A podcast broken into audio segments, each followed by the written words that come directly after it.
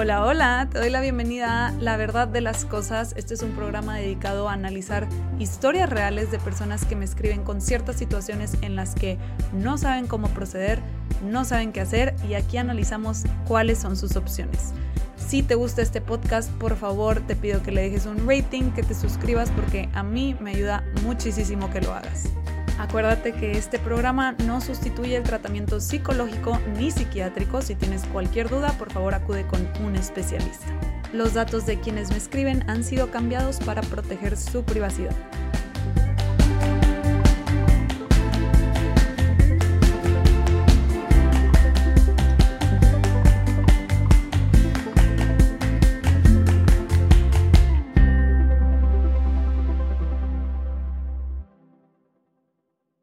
Hola, hola, ¿qué tal? ¿Qué tal? Bienvenido, bienvenida a un nuevo episodio de La Verdad de las Cosas. Este es el episodio número 2 en YouTube, número 29 en todas las demás plataformas. Y antes de arrancar, antes de empezar, nada más le quiero agradecer a todas las personas que se tomaron el tiempo de ver mi primer episodio en YouTube. La neta estoy contenta, es algo que ya llevaba tiempo queriendo hacer, pero pues ya saben, la desidia me sordeaba, no lo hacía, no sé, síndrome del impostor, de que te va a ir súper mal, no te va a salir bien, a nadie le va a gustar, ya saben. Todo ese tipo de cosas y nomás no lo hacía. Hasta que me decidí, no sé, me motivé y lo hice y a todas las personas que se tomaron el tiempo de verlo, de verdad les agradezco con todo mi corazón porque pues fue, fue un proceso difícil, o sea, fue un proceso difícil convencerme de hacerlo. Pero bueno, ahora estamos aquí en el episodio número 2 de YouTube. Y también antes de seguir les quiero recordar que en la plataforma que sea que me estén escuchando. Me sirve mucho si se suscriben, si se dice así, suscriben, suscriben, suscriben, no sé cómo se diga, pero si lo hacen me ayuda muchísimo. También si me dejan un review, me ayuda muchísimo. Se los agradecería mucho. Y pues bueno, ahora sí, continuamos con la programación normal. Vamos a seguir con una nueva historia, una nueva carta. Acuérdense que aquí las personas me escriben cartas con dudas, no saben qué hacer. Yo las leo, damos un análisis de la carta y respondemos las preguntas de la persona. El episodio de hoy está corto, la carta es corta, es al grano, pero está muy fuerte. La verdad sí es un episodio fuerte, entonces pues escúchenlo bajo su propia discreción. Sin más, les voy a leer la carta, vamos a inhalar y exhalar porque se viene una carta fuerte. Y dice así. Hola Isa, me llamo Tony. Te escribo porque me siento desesperado. No puedo hablar de lo que me está pasando con nadie, pero necesito sacarlo. Mi esposa y yo perdimos a nuestro bebé hace tres meses. Nació prematuro y con muchas complicaciones y al mes perdió la vida. Estoy deshecho. Me cuesta mucho aceptar que nunca voy a saber en quién se hubiera convertido. Me he metido a investigar mucho sobre la pérdida y sé que es un proceso y que tomará tiempo aceptarlo, y estoy tratando de abrirme mucho a aprender sobre esta experiencia y salir adelante. El problema que estoy teniendo es que me siento muy solo en este proceso. No lo he podido hablar con nadie porque sus respuestas, lejos de consolarme, me hacen sentir muy enojado y no sé bien por qué. Sé que una parte del proceso de duelo es la ira, pero se me hace demasiado. Mi esposa me dice que tengo que ser fuerte por los dos y la verdad estoy tratando, pero no sé cómo. Y sé que ella me necesita. Mi mamá, mi papá y mis hermanos me dicen que tengo que ser fuerte para estar ahí para ella y apoyarla. Soy muy consciente de lo fuerte que fue la pérdida para mi esposa. Ella lo tuvo en su panza. Se me hace muy intenso haberlo sentido dentro de tu panza y luego perderlo así. Pero al mismo tiempo, le tengo mucho resentimiento y no puedo evitarlo. Sé que está muy mal que me sienta así. Debería poder estar ahí para ella y debería ser fuerte, pero siento un peso gigante en los hombros. Me siento demasiado solo y de verdad quiero acercarme a mi esposa, pero no sé cómo dejar de sentirme enojado. Tengo mucho miedo de que esta situación sea demasiado para nuestro matrimonio porque la amo mucho. Solo no sé si soy lo suficientemente fuerte para estar ahí para ella como debería estarlo. Quisiera saber por qué estoy tan enojado. Entiendo que es parte normal del proceso de duelo, por lo que he leído, pero ya se me hizo mucho. También quisiera saber si tienes algún consejo para acercarme a mi esposa y no sentirme tan solo. La verdad, contártelo me hizo sentir mucho mejor. aunque sé que hay mucho más que trabajar. Gracias por escucharme, Tony. Pues bueno, ese es el caso de Tony. Está, está muy fuerte, es una pérdida muy fuerte la que están viviendo él y su esposa. Y de entrada, así lo primero, lo primero, hay dos cosas que me llaman mucho la atención de esta carta. Que por un lado es el largo de la carta. O sea, normalmente a mí me escriben una carta y yo la vuelvo a redactar para, pues, dejarla muy, o sea, para que quede clara, pues. Y en este volverla a redactar, le, saco muchos detalles porque si no está muy larga. O sea, sería una carta de 10 minutos. Y en esta, no tuve que hacer eso. En la carta de Tony estaba muy corta, muy al grano. No le tuve que sacar nada en realidad. O sea, tal cual esa es la carta. Y eso me llamó mucho la atención porque lo sumo también a la forma en la que se despide. Me dice, contártelo ya me hizo sentir mucho mejor. Y su despedida es gracias por escucharme. Normalmente siempre la gente se despide, me pone un gracias, gracias por tu tiempo, gracias por leerme, cosas así. Nunca me han puesto un gracias por escucharme. Y obviamente ya sé que es una expresión y se refiere a gracias por leerme, pero lo sumo estos detallitos, sumo el gracias por escucharme, con el contártelo ya me hace sentir mucho mejor y con el largo de la carta. Y para mí todo esto es representativo de lo mucho que a Tony le hace falta ser escuchado. O sea, lo mucho que necesita hablar con alguien y contarle su experiencia y lo que le está pasando a alguien. Porque no me escribió mucho. O sea, en realidad es una carta súper corta y con eso poquito que me contó ya se siente mucho mejor. Y, y el gracias por escucharme, o sea, es... Ah, necesitaba que alguien me escuchara y, ni siquiera, y él ni siquiera sabe si voy a leer su carta, porque en realidad me la mandó y pues él no sabe si le voy a contestar, si la voy a leer, o sea, él no sabe qué onda. Pero nada más escribirla e imaginarse que yo la voy a leer, para él fue suficiente para sentirse mucho mejor. Entonces, se me hace muy importante marcar esto porque muchas veces no nos damos cuenta de lo que está de que lo que estamos necesitando es que alguien nos escuche y ya. Y nos imaginamos como que, ay, ni para qué le digo porque ni va a saber qué contestarme. O, o, por ejemplo, también nos ponemos mucho la presión, como que, ay, me contó algo y no sé qué decirle. Muchas veces no tienes que decir nada. Muchas veces el simple hecho de escuchar a la persona es más que suficiente. Muchísima gente nada más quiere sacar las cosas de su ronco pecho y se siente mucho mejor, sobre todo en temas de pérdida. Cuando hay proceso de duelo, cuando hay pérdida, ayuda muchísimo sacar las cosas y ya. Y entonces yo también muchas veces a mis pacientes que están en duelo les digo, dile a alguien de super confianza tuya que tu psicóloga dice que a lo mejor vas a ser repetitiva o repetitivo y que le vas a estar contando cosas y que en realidad no necesitas una respuesta que lo único que necesitas es que alguien te escuche y ya. No necesitas un consejo, no necesitas la palabra mágica, solo necesitas sacar lo que estás sintiendo y ya. Y de verdad hace muchísima diferencia. Entonces, quien sea que se vaya dando cuenta por ahí que tiene algo bien atorado, sáquenlo. Sáquenlo, nada más díganlo y díganselo a alguien y díganle, no necesito respuesta, no necesito opiniones, solo lo necesito sacar. Y les va a ayudar muchísimo.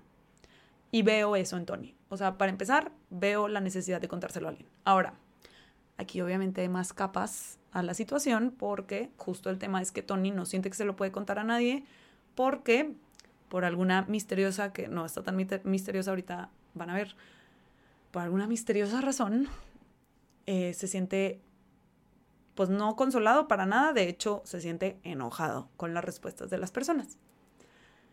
Y es que en el caso de Tony veo algo que está pasando que le pasa a muchísimos hombres y quiero advertir desde un principio, en este episodio voy a hablar de tendencias. Obviamente, si a ti no te pasa, pues tú estás fuera de la tendencia, qué padre.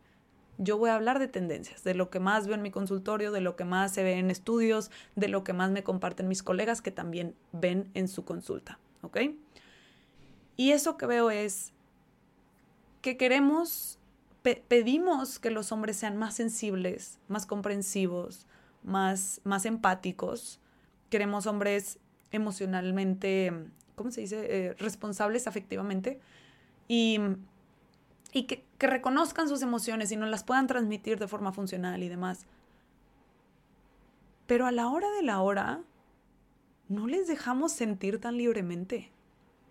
A la hora de la hora, la sociedad en general tiene esta expectativa sobre los hombres de que ellos no se quiebren y ellos sostengan a, sobre todo las mujeres y niños y niñas. Como que ellos tienen que ser el Superman que no se quiebra y que puede con estas cosas.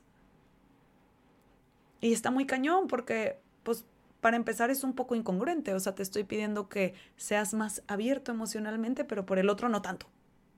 O sea, sí, ábrete así, pero, pero no, no, no, no, tanto. Y, y pasa mucho, o sea, hay muchas veces, o sea, yo no doy terapia de pareja en lo personal, pero sí he ido a talleres de personas que dan terapia pareja, he leído libros de personas que dan terapia pareja, he, investigado de personas que sí lo hacen. Y algo que, que he leído mucho que pasa respecto a este tema es, está la pareja hablando, están discutiendo, y haz cuenta que dentro de la discusión el hombre se suelta a llorar en, en la consulta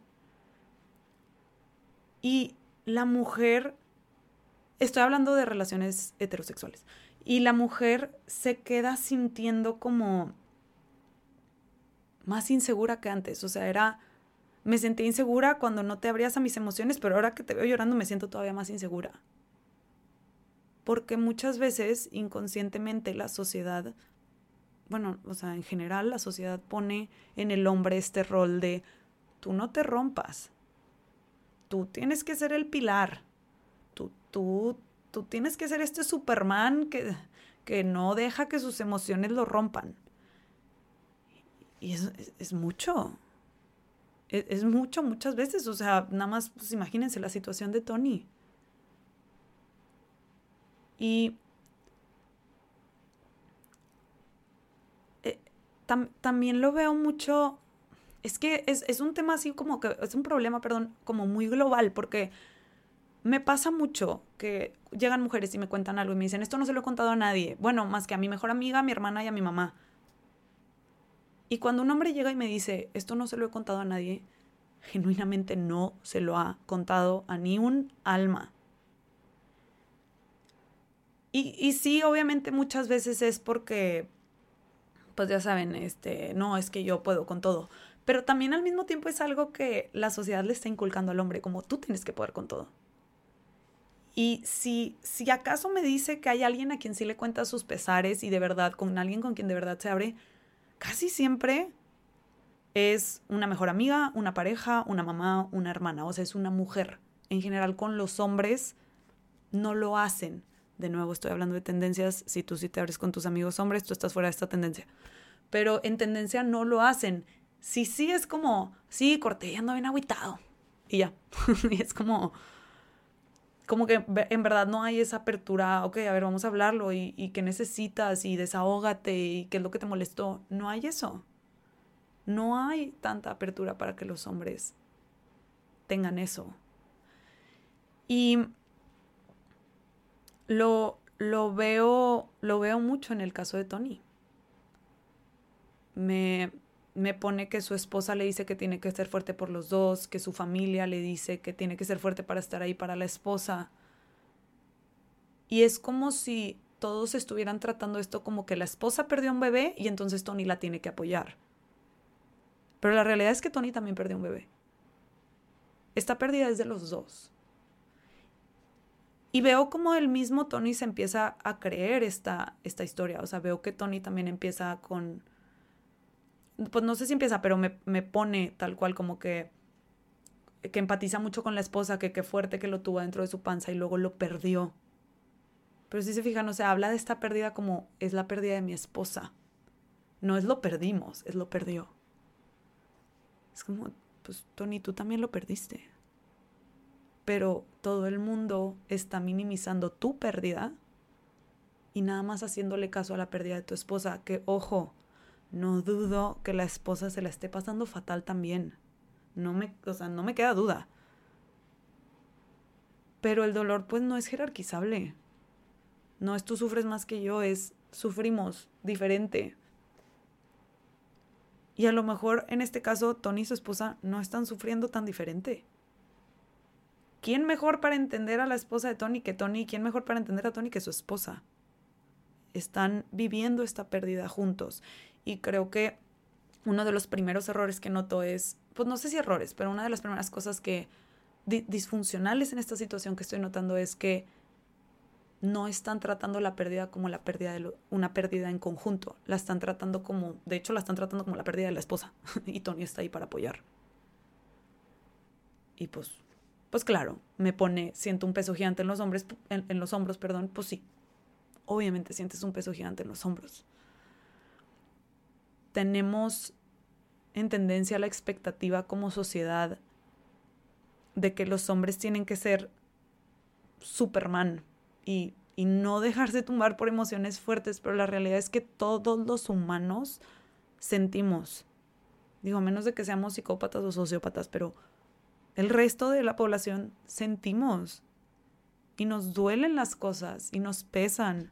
Y sí, todos las procesamos diferente. Pero todos tenemos que procesarlo.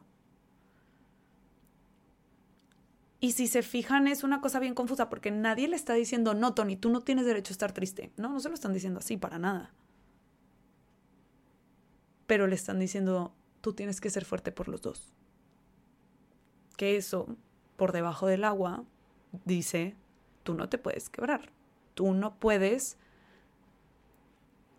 ceder, por así decirlo, ante estas emociones súper difíciles que estás sintiendo. Tú te tienes que aguantar.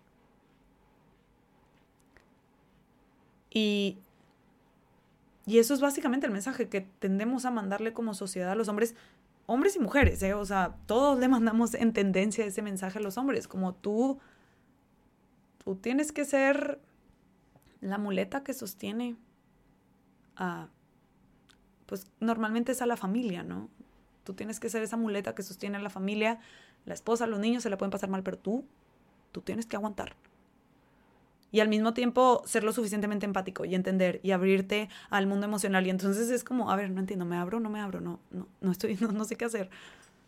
Entonces, creo que deberíamos ser más congruentes con lo que pedimos, ¿no? Es como, si pides más empatía, si pides más responsabilidad afectiva, también ábrete a, a que la persona va a ser más emocional y va a mostrar más de sus emociones. Y a veces esas emociones van a ser bien intensas y está bien.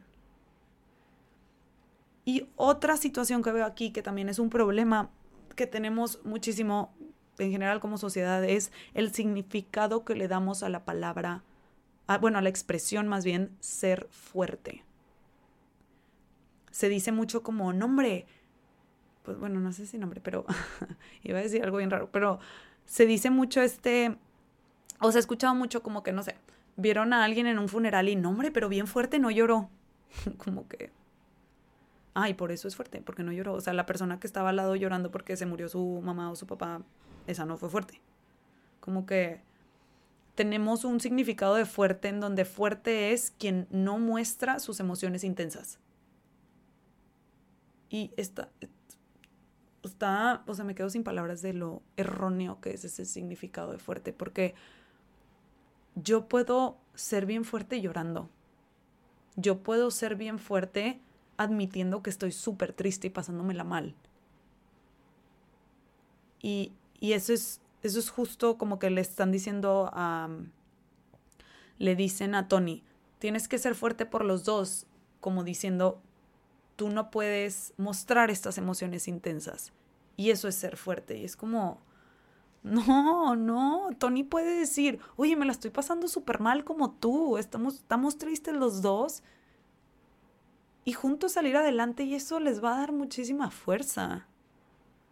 Entonces, necesitamos dejar de asociar ser fuerte con no mostrar lo que sentimos porque mucha gente no se permite mostrar lo que siente, que después eso se convierte en ansiedad y un problema mucho más clínico, psicológicamente hablando, solo porque es que no quiero ser débil.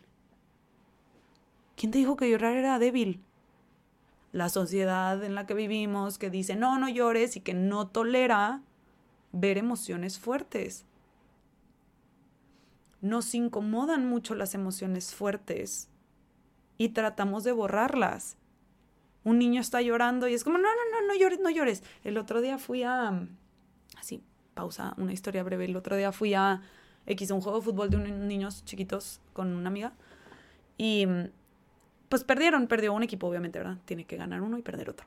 Y perdió un equipo y un niño de los del equipo que perdió estaba muy triste, tenía, pues tienen como 10 años, y estaba súper triste llorando porque perdieron, era la final.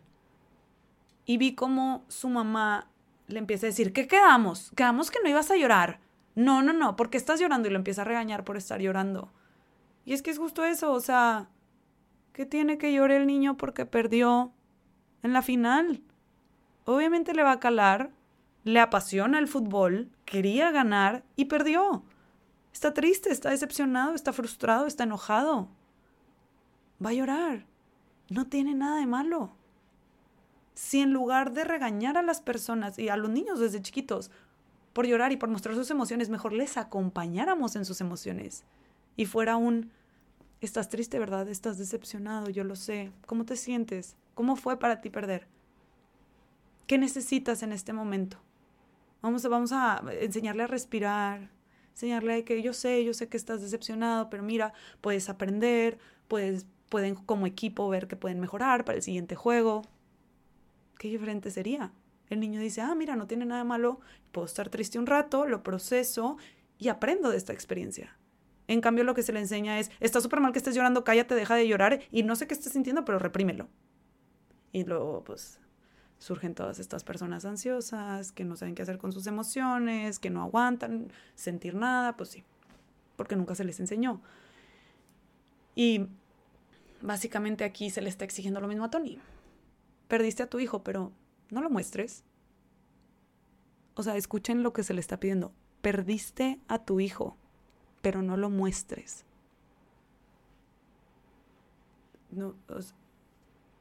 Obviamente se siente súper solo y obviamente se enoja. Literalmente, acuérdense que nos enojamos cuando alguien nos invade. Le están invadiendo en el sentido de que quieren controlar la experiencia más dolorosa de su vida y cómo la vive. Obviamente va a estar súper enojado. Entonces, de verdad necesitamos ser más abiertos a que uno, ser fuerte, no tiene nada que ver con mostrar lo que sentimos. Y dos, a que los hombres no pueden cargar eso, no, no se puede. No. O sea, también pueden abrirse a sentir y eso no significa que no, nos, que no pueden apoyar a las demás personas. Yo creo que de las mejores sesiones que he dado en mi vida es cuando más triste he estado, porque de verdad me habría conectar de una forma súper profunda con mis pacientes. Es una falacia total que cuando estamos pasando por algo difícil no podemos estar ahí para las demás personas. Entonces, pues bueno, eso es, lo que veo en la situación y me gustaría ahora pasar a responder las preguntas de Tony que me pone, mmm, las busco, me pone, quisiera saber por qué estoy tan enojado. Entiendo que es parte normal del proceso de duelo, por lo que he leído, pero ya se me hizo mucho. Sí, la ira es una parte normal del proceso de duelo, nada más que en este caso en específico, yo veo que el enojo de Tony no, no es tanto el enojo del proceso de duelo, porque en este caso el enojo del proceso de duelo sería más como un enojo hacia la vida por haberle, por haberle pues quitado a su hijo. Este enojo está muy dirigido sobre todo hacia su esposa. Y ya lo dije una vez, pero lo vuelvo a repetir. El enojo viene cuando alguien nos invade, cuando alguien rebasa nuestros límites. Y veo dos formas en las que los límites de, Tony están siendo rebasados. Uno, lo están invadiendo en el sentido que quieren controlar la forma en la que vive esta experiencia, que eso es lo que ya les había dicho, están minimizando su pérdida. Y la esposa en específico lo está invadiendo porque pone que la esposa le dice, tienes que ser fuerte por los dos. La esposa le está poniendo un peso bien grande encima. Y no por mala, o sea, yo no estoy diciendo que la esposa sea una mala, para nada, para nada estoy diciendo eso. es nada más probablemente no se da cuenta de lo que le está pidiendo a Tony y, lo que representa lo que le está pidiendo a Tony. Le está diciendo, ten mi dolor, ten el tuyo y cárgalo tú. Es mucho. Y obviamente Tony se va a sentir súper enojado. Está como cargándolo todo. Es muy invasivo eso. Este es un enojo más allá del proceso de duelo. Este es un enojo ya con cómo se está llevando, cómo, cómo se está llevando la situación y la forma en la que su experiencia, bueno, la gente, la gente a su alrededor quiere controlar esta experiencia. Entonces, este resentimiento es el peso enorme que su esposa está poniendo sobre él y, y su familia, o sea, en general. La sociedad en general, porque probablemente, como ya les expliqué, este es un tema como de la sociedad, ¿no? Entonces, bueno, esa es la razón por la que veo que está enojado. Y la, la, la, la, manera en la que puede como trabajar este enojo se relaciona con su siguiente pregunta, que dice, también quisiera saber si tienes algún consejo para acercarme a mi esposa y no sentirme tan solo. Creo que la parte del enojo que siente con ella también le va a ayudar a acercarse a ella. Y primero que nada, sería dejar de fingir ser Superman. Dejar de tratar de obligarse a no mostrar las emociones de esta situación tan difícil que está viviendo, para empezar. O sea, ya, no, no eres Superman y no tienes que serlo. Y no pasa nada. Y acercarse a la esposa siendo honesto y diciendo, a mí también me duele mucho esto que estamos viviendo. Y acercarse desde un lugar de, podemos vivir este proceso de duelo juntos. Los dos nos la estamos pasando muy mal. Vamos, vamos a pasarla mal juntos porque el dolor, la pena con compañía es menos pena de verdad.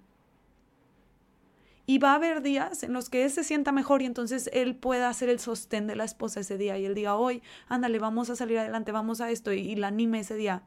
Y va a haber días que va a ser al revés y ella se va a sentir un poco mejor y ella va a tener que ser el sostén de Tony. Y ella le va a decir, vente Tony, vamos. Es un trabajo en conjunto superar esto. Y cuando él se abra y le diga, siento demasiado peso de que no puedo mostrarte lo que estoy sintiendo porque me pides que sea fuerte por los dos, su enojo va a bajar por completo. Va a sacar eso que le enoja y entonces va a poder verdaderamente abrirse con la esposa y vulnerabilizarse con ella. Desde el dolor podemos acompañar muchísimo y se pueden encontrar mucho en, en un simple cómo estás, en llorar juntos, en tienes ganas de hacer algo y no, pues no hay que hacer nada juntos. O les digo, como que los días que uno se sienta mejor que el otro, vente, ándale, vamos a mínimo a hacer esto y luego ya si no te sientes bien de plano nos regresamos. Esta es una oportunidad para que como pareja se unan muchísimo si están dispuestos a hacerlo.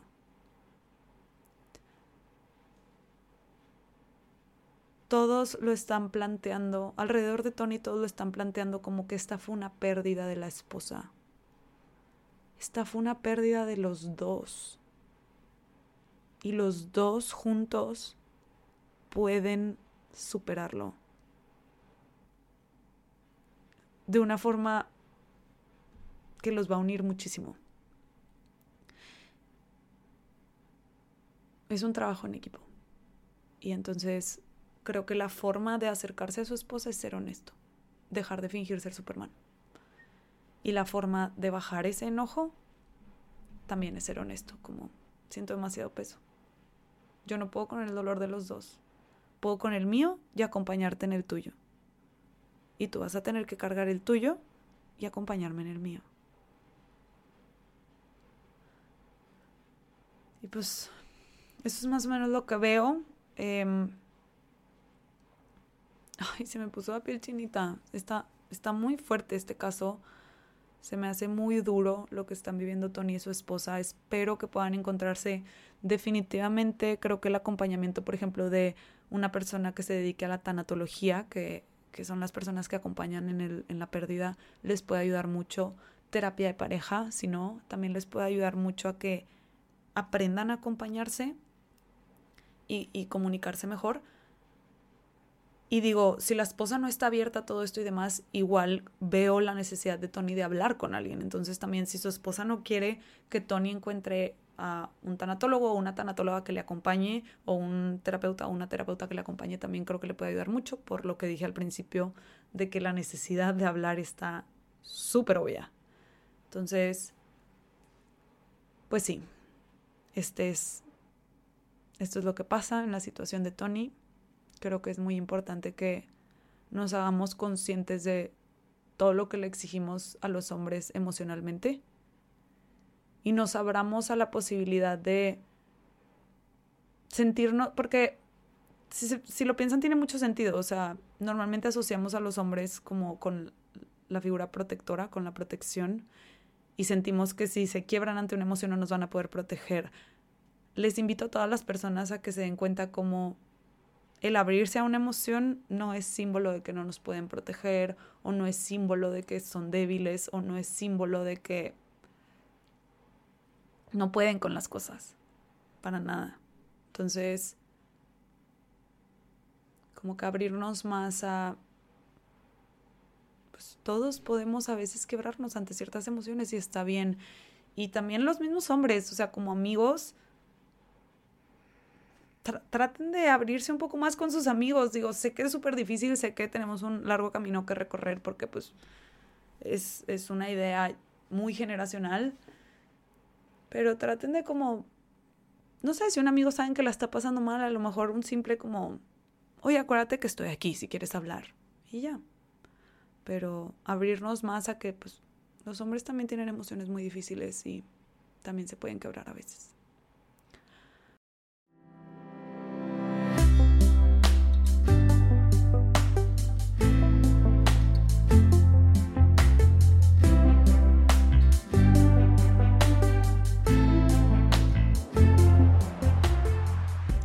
Caso de hoy, esta es la historia de hoy. Muchas gracias por escucharme. Espero que te haya servido la historia de Tony y las respuestas que le di. Eh, acuérdate que si te gustaría que tu historia apareciera en este programa, me la puedes escribir a la verdad de las cosas arroba somosproceso.mx y también me puedes encontrar en redes como Somos Proceso, en Instagram, TikTok, Facebook y todo. Pero bueno, hasta la próxima, muchas gracias por escuchar.